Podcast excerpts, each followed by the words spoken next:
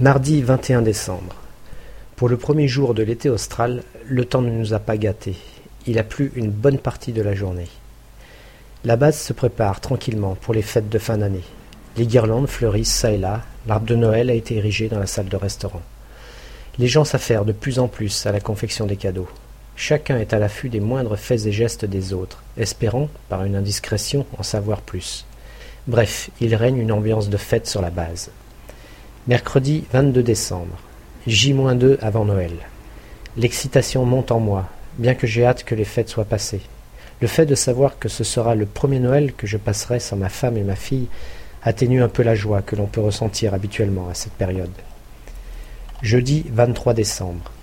Ceux qui n'ont pas encore terminé leurs cadeaux commencent à s'affoler.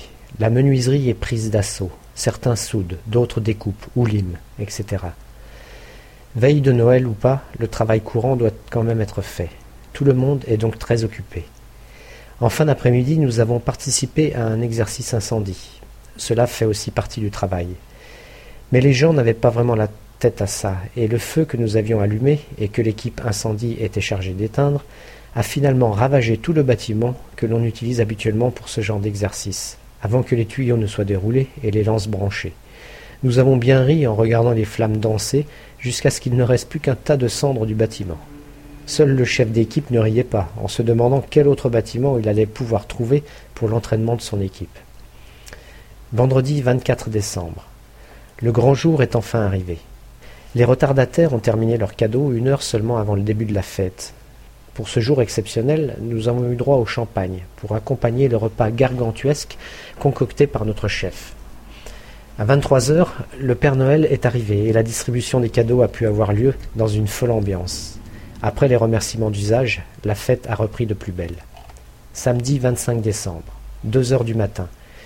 Les trois filles de la mission, qui doivent se sentir un peu seules parmi tant d'hommes, restent enthousiasmes et accordent une danse à chacun d'entre nous.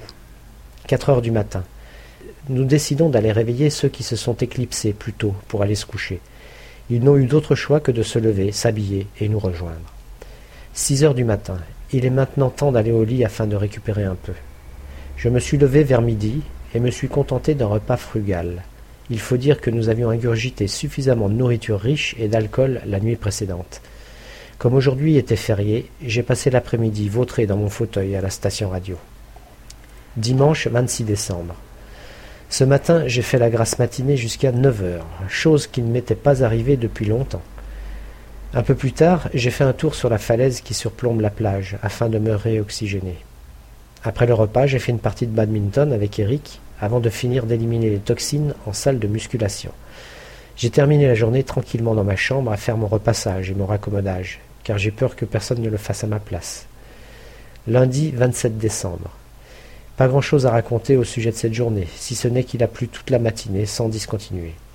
Je n'ai rien fait de spécial au travail, car j'avais la tête ailleurs. En effet, demain je vais passer la journée à aider Servan, une scientifique qui mène une étude sur la circulation sanguine chez le manchot. Je vais apprendre à poser des cathéters sur ces petites bêtes et leur faire des prises de sang. J'espère être à la hauteur.